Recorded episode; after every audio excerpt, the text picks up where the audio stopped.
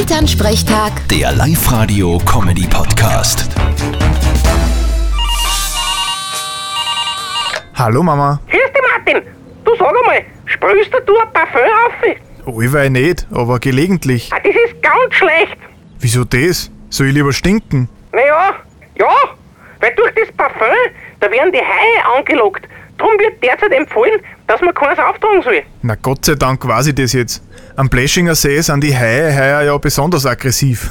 Jetzt lach nicht, in Ägypten gibt's heuer so viele Haiattacken, ich bin noch nie zuvor. was interessiert mich Ägypten?